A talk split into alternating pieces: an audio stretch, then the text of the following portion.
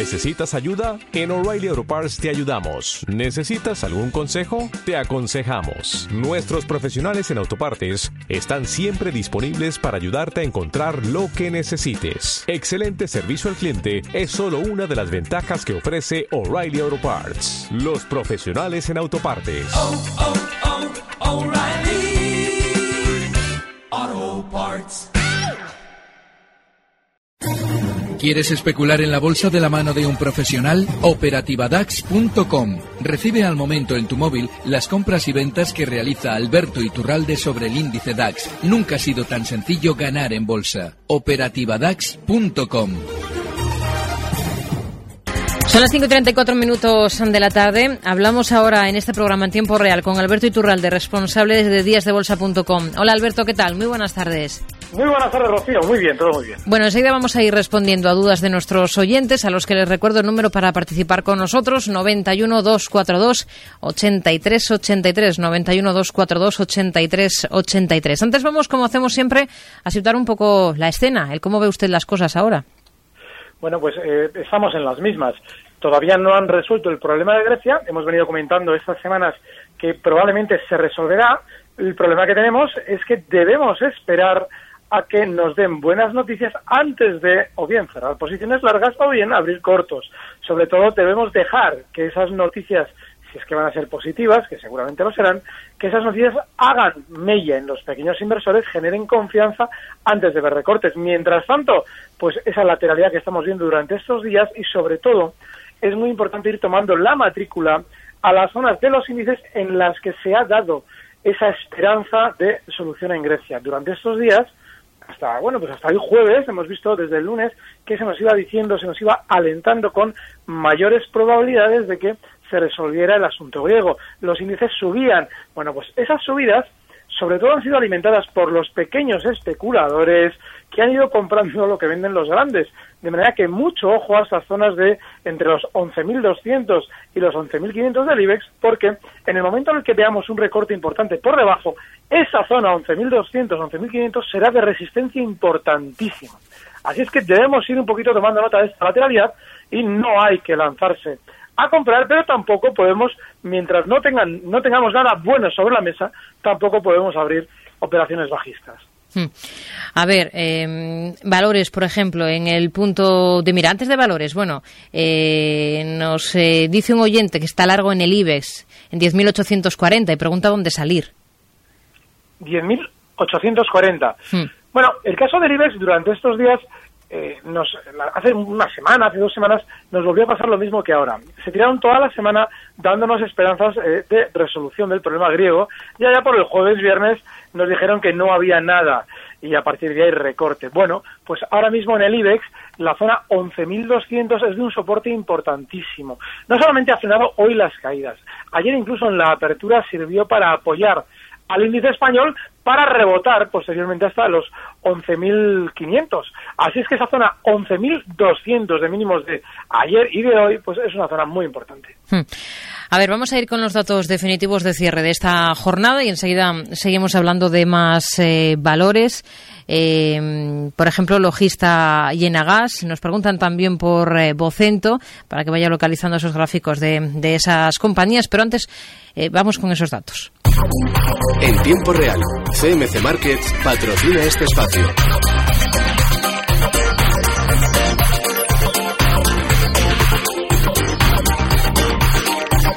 El IBEX cierra en 11.308 puntos. Ha bajado al final un discreto 0,12%. Tom- completamente plano. El DAX alemán apenas arriba un 0,02% hasta 11.473 puntos. Plano también París, aunque ligeramente en negativo, un 0,07% abajo hasta 5.041 puntos. Y en Londres tenemos descensos del 0,54% para el FT100 hasta 6.807 puntos.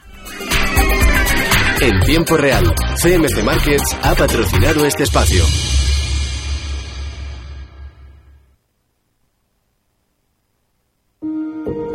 ¿Quiere operar en mercados internacionales? Aprenda de la mano de CMC Markets el funcionamiento de los contratos por diferencias. Y acceda a más de 10.000 subyacentes con Next Generation de CMC Markets. Pruebe los CFDs de CMC Markets sobre acciones, divisas, índices, materias primas con condiciones muy competitivas. CMC Markets, expertos en CFDs y CFDs Forex. Los CFDs son productos complejos y apalancados con un alto riesgo. Es posible perder más de lo depositado. Consulte sus riesgos. A ver, vamos a mm, ir con dudas de nuestros oyentes. Vamos a saludar a Iván, que nos llama desde Alicante. Hola, Iván. Muy buenas tardes. Hola, buenas tardes. Díganos, caballero. Eh, vamos a ver, quería hablar con Alberto y preguntarle, bueno, pues primero decirle que yo eh, más que nada opero con divisas, con las Major, ¿vale? Y, y bueno, eh, Sí. siempre cuando explica una estrategia Hmm. que le pregunta a algún oyente, eh, lo que suele recomendar pues, eh, sobre esa acción, sobre ese índice y demás, en este caso yo opero en Forex, pero siempre eh, dice el punto de entrada y luego el punto de salida. Hmm. Eh, me gustaría decirle a Alberto si, porque si nos- nosotros entramos a una tendencia alcista o bajista, eh, sería más in- interesante para coger esa tendencia no poner un objetivo. ¿Qué, es lo que me dice él en el tema de las divisas? Y un saludo a todos. Gracias, Iván. Muy buenas tardes. A ver, Alberto. Bueno, que, que aparte de ese punto de entrada, ese punto de salida, colocamos siempre un stop. Pero claro, hay que tener en cuenta las limitaciones que se dan cuando las intervenciones son semanales y nosotros vamos a dar a la persona que eh, se interesa por nuestra opinión, vamos a darle una estrategia, desgraciadamente hay que darle un punto fijo. ¿Por qué? Pues porque si yo utilizase, imaginemos, una directriz alcista en una estrategia, pues díganme ustedes, como todos los días yo me asomo aquí al rincón de Rocío a decirles por dónde está pasando la directriz ese día. Así es que como desgraciadamente solo estamos los jueves, hay que colocar esos puntos fijos. A ver, eh, un correo que nos envía Miguel Ángel pregunta por Vocento a 1,86. Bueno, el caso de Vocento es el de un valor que hace días realizó un movimiento más que sospechoso. Justo exactamente el día 12 de junio. Abre en la zona 2,02 con un hueco muy importante porque había cerrado el día anterior en 1,96 y bueno, desde los 2,02 se dispara hasta 2,40 en prácticamente nada de tiempo para retroceder, es decir, recortar absolutamente todo el movimiento de 2,02 a 2,40, retrocederlo durante la sesión. Y cierra en 2,01 ese día, ese 12 de junio. ¿Por qué estoy citando esta contingencia? Que no es una contingencia, es una manipulación pura y dura. Lo estoy citando porque es ese típico movimiento que se realiza en movimientos eh, en valores tipo Vocento, en su día Biosearch lo hizo en muchas ocasiones, y se realiza precisamente para, durante una sesión, conseguir aunar el mayor ánimo de los especuladores que quieran comprar el valor, es decir, se les vende todo lo que se puede con ese latigazo al alza y se les deja enganchados igual de rápido en el cierre. A partir de ahí, el valor ya no puede superar con holgura esa zona en la que ha cerrado, es decir, el 2,01. De manera que ahora mismo en Vocento, como después de ese golpe, lo que ha hecho ha sido recortar un poquito más hasta zonas de 1,80, bueno, pues ahora está rebotando, está ahora mismo en 1,91. Lo normal es que como mucho rebote hasta esa zona, 2,01. Ahí es donde si estuviéramos comprados deberíamos salir. Y la zona ahora mismo de stock más, eh, bueno, pues seguramente más importante como soporte es el 1,85 en Vocento. Hmm. A ver, José Manuel desde Gijón que quiere preguntarle dos cosas sobre el Euroboom, eh, sobre el futuro. Dice que está posicionado intradía, corto, en 150,28 y pregunta, ¿podré salir sin pérdidas o se escapará al alza? ¿Y en qué sentido afecta la resolución del tema griego a este valor? Tengo stop loss en el máximo del día 22, o sea, del lunes de, esta semana. Y luego si le puede decir algo sobre las correlaciones eh, de este valor, por ejemplo, cuando sube el boom, qué valores deberían bajar y viceversa. Vale. Eh, las preguntas. Bueno, primero hay que hacer una eh, advertencia. En este producto solo se puede especular si se es un fenómeno, un fenómeno del cálculo matemático de volatilidades, de índices y eh, eso, yo, mira, fíjate, hoy por hoy yo no dedicaría tiempo a este futuro, yo, que más o menos en el DAX, que es la, la contrapartida en renta variable del Bund y en ese en el DAX me manejo de maravilla, bueno, pues en el Bund no dedicaría tiempo porque para llegar yo a obtener una rentabilidad relativamente estable en ese producto tendría que dedicar la vida entera. Así es que imagínense quien se meta eh, últimamente en esto, con qué se está jugando los cuartos. A partir de ahí, el boom, esos máximos del día 22, pues estaríamos hablando de los eh, 151,79. Bueno, pueden servir de esto. Ahora mismo está súper lateral durante estos días y si él va a obtener eh, un beneficio habiendo entrado en la zona 150,28, bueno, pues eh, es probable que sí, es probable que el lunes, bueno, no, no, no, mañana, mañana seguramente tenga un poquito más de recorte, pero yo en principio no especularía con, con tan, con tramos tan estrechitos en esta paridad, y muy importante, en esta paridad no, en este, en este bono, y muy importante, las correlaciones. Las correlaciones son aquello que hemos inventado para intentar entender lo que no entendemos y que no sirven absolutamente para nada y que solo se cumplen hasta el momento en el que nosotros intentamos utilizarlas, que es en el momento en el que nos pillan. Así es que no intenten eh, comprar esto porque lo otro está bajando, porque cuando esto sube lo otro baja, porque, porque eso sucede durante un mes, a partir de ahí lo intentamos aprovechar, deja de suceder y nos enganchan. Hmm. A ver, eh, el Santander, eh, Miguel nos pregunta un stop eh, y resistencia en el Santander, las tiene compradas a 6.20 y si los stop los aplica a cierre de sesión o intradía o depende del valor. Bueno, pues en movimientos, por ejemplo, él está ahora mismo en 6.20 comprado, es un movimiento lo suficientemente prolongado como para colocar un stop a cierre de sesión que nos obligaría a cerrar en la apertura del día siguiente. Ahora mismo en el Santander, el movimiento que hemos visto al alza, esa subida que ha tenido durante estos días hasta los 6,86, pues es el normal, esa es la zona de resistencia.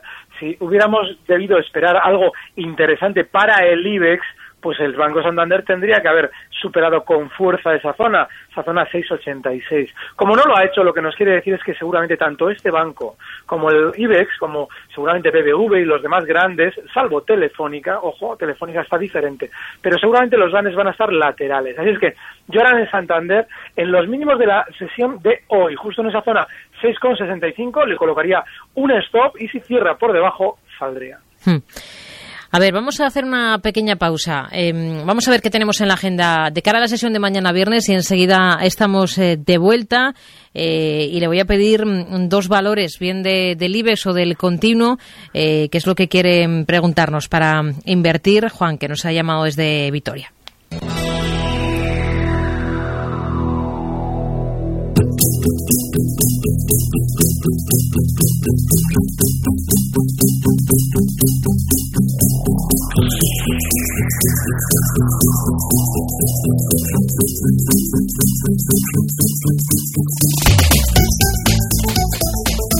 La semana termina en nuestro país con la publicación de las cifras de hipotecas de abril por parte del INE, mientras que el Banco de España publicará las cifras de billetes y monedas y de depósitos de mayo. En Alemania se conocerá el IPC de junio, mientras que en Francia saldrán a la luz el gasto del consumidor de mayo y la confianza del consumidor de junio. También se conocerá la confianza del consumidor de junio en Italia.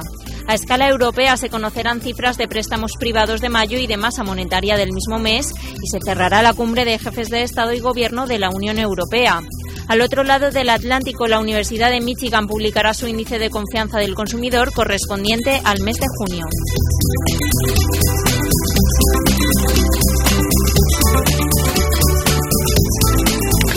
Seguimos en tiempo real, estamos hablando con Alberto Iturralde, responsable de díasdebolsa.com. Un par de valores, Alberto.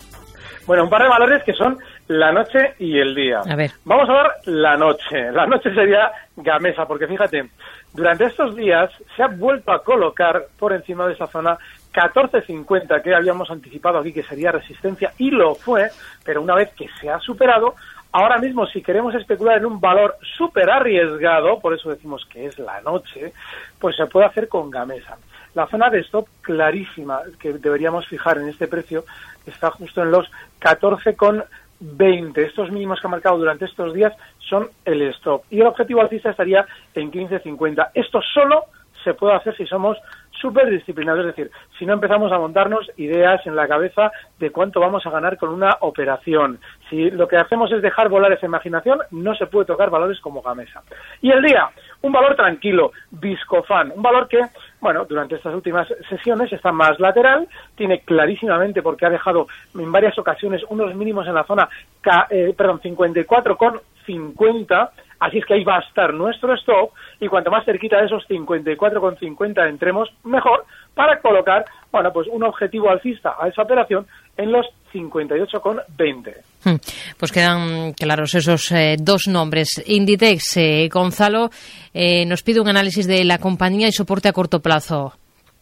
Bueno, el análisis tiene que ser, en cierto modo, pues positivo, porque claramente es un valor que, aunque haya tenido hoy bastante más recorte que otros del IBEX, pues no deja de haber llegado a marcar nuevos máximos históricos el martes, es decir, sigue de nuevo con su tendencia alcista. Ahora mismo, el valor tiene un punto maravilloso. Digo maravilloso porque está clarísimo técnicamente. Otra cosa es que aguante, pero lo más normal es que lo haga. Que es, que es junto, justo la zona 29,70. Está hoy cerrando en 30,39. Con lo cual, cuanto más cerca de esa zona 29,70, o bien si estamos dentro ya en esa zona 29,70 podamos colocar el stop, mejor. El objetivo alcista para cualquier operación en Inditex, como en las anteriores ocasiones, tiene que estar en esos máximos históricos que marcaba justo este martes, en la zona 31,20. Hmm. A ver, eh, más compañías. Eh, por ejemplo, tenemos otro oyente mm, que nos eh, pregunta a qué precio se puede comprar Mafre, Repsol y gas natural pensando en el medio plazo con stop. Bueno, pues para entrar, por ejemplo, en, en Mafre a medio plazo, yo siempre esperaría a que antes hubiera descendido hasta una zona de soporte relativamente consistente. Esa zona el caso de Mafre está justo entre los 2,85 y los 2,90. Hoy cierra en 3,19, o sea que está lejísimo. Así es que yo en este precio solamente entraría si antes hiciera un recorte de consideración. Repsol. Hmm. Bueno, Repsol, el problema que tiene es que para entrar aquí a medio plazo tiene que romper ya de una vez esa tendencia, esa tendencia no, esas resistencias que desde el 2007 han frenado todas las subidas en los 18,20, ajustado ya el dividendo, esa zona 18,20, ha frenado las subidas en cinco ocasiones importantísimas. Hoy tenemos a Repsol en 16,51, con lo cual todavía le quedaría bastante subida, estaríamos hablando pues ni más ni menos que de un prácticamente pues un 15% de subida para poder superar esa zona. Así es que está muy lejos. Mientras tanto, solamente podríamos buscar una compra si hiciera también otro recorte de consideración como en el caso de Mapre. En el caso de Repsol, el recorte debería ser hasta la zona 15. Ahí seguramente tendrá apoyo. Como está ahora mismo en tierra de nadie, tampoco tenemos que estar en Repsol. Mafre Repsol y gas natural. Bueno, gas gas natural, aburridísima. Es un precio que eh, yo creo que en ocasiones ganamos mucho más estando al margen que buscando eh, estrategias maravillosas. Y en este valor no hay que buscar nada, porque es un valor que lleva el lateral desde ni más ni menos que desde junio del 2014, es decir, 12 meses en esta zona cotizando. Y bueno, pues quien especula en tramos muy pequeños, sí es cierto que la última zona lateral tiene una parte inferior justo en los 20,85. Hoy cierra gas natural en 21,23. Con lo cual, bueno, pues si nos recorta hasta esa zona 20,85, ahí podemos entrar con el stop justo en 20,80. No le damos nada de margen ya a este valor, que es aburridísimo. Y el posible objetivo alcista en 21,90. Hmm. A ver, Carlos de Gijón, que nos envía en WhatsApp al 657 78 91 16 y pregunta cómo ve el Sabadell, el Popular y Liberbank, los tres bancos, para entrar. bueno qué horror de valores. Qué horror de valores, sobre todo el, el Sabadell. Lateral también lleva este precio, lleva tres meses, mientras los demás hacen algo, este no hace absolutamente nada. Solo nos serviría para, como hemos comentado hace un momentito, pues bueno, en esa estrategia de posible estrategia en un valor aburrido como gas natural, bueno, pues en el caso del Sabadell, como lleva muy lateral meses, la parte inferior del movimiento lateral son justo los 2,22, está ahora mismo en el, en el medio del movimiento lateral en 2,29 porque la parte superior está en 2,36 y pues fíjense, nada, aburridísimo. Si no recorta hasta 2,22 no se puede hacer absolutamente nada. El popular, bueno, el popular también, súper lateral. De hecho, fíjate, si colocamos un gráfico encima del otro, la forma es exactamente la misma. Y no por corresponderse con la banca mediana los dos, es que están súper aburridos estos valores, tanto el Sabadell como el popular. En el caso del popular, el movimiento lateral, la parte inferior la tiene justo en los 4,36 40. Esa es la zona en la que nos la podemos jugar con el stop en 4,35. posible objetivo alcista en 4,75. Hmm. A ver, em, Francisco también nos escribe, quiere saber soporte, resistencias y la opinión que tiene sobre Mediaset. Bueno, Mediaset no me gusta nada, y lo he explicado en varias semanas, varias semanas contigo, y es que es un valor que después de haber hecho una subida meteórica, bueno, en realidad meteórico debería ser bajista, pero bueno, una subida estratosférica en este caso, desde 3,22 hasta 12,22 donde cierra ahora, habiendo marcado en tres ocasiones 12,33 sin conseguir superarlos, es decir, lo están parando en la subida, una subida del 275% en dos, no, en tres años. Bueno, ¿por qué digo todo esto? Porque hace unas semanas ya empezamos a escuchar cantos de sirenas. Después de una subida de casi 300% nos dicen que la van a opar, es decir, nos están diciendo compren ustedes que el valor está fenomenal. Lo que no nos decían en la zona 3,25 nos lo están intentando hacer creer en 12,30. Y sin embargo el valor ya ha dejado de subir, es decir, está solamente lateral, luego blanco y en botella, que hay muchísimo peligro y no, yo personalmente no estaría. Y cualquier posición que tengamos compradora en Mediaset, pase lo que pase, en 11.45 tendríamos que dejar un stop amplísimo, un 7% de stop. En 11.45 yo lo aplicaría sí o sí. Hmm. Nos quedamos entonces con esos niveles importantes a tener en cuenta en esta compañía, en la compañía de medios eh, Mediaset. Alberto Iturralde, responsable de díasdebolsa.com. Hablamos el próximo jueves. Gracias. Buenas Gracias. tardes. Un fuerte abrazo. Recibe al momento las operaciones de Alberto Iturralde vía SMS en tu móvil. Operativa DAX.com.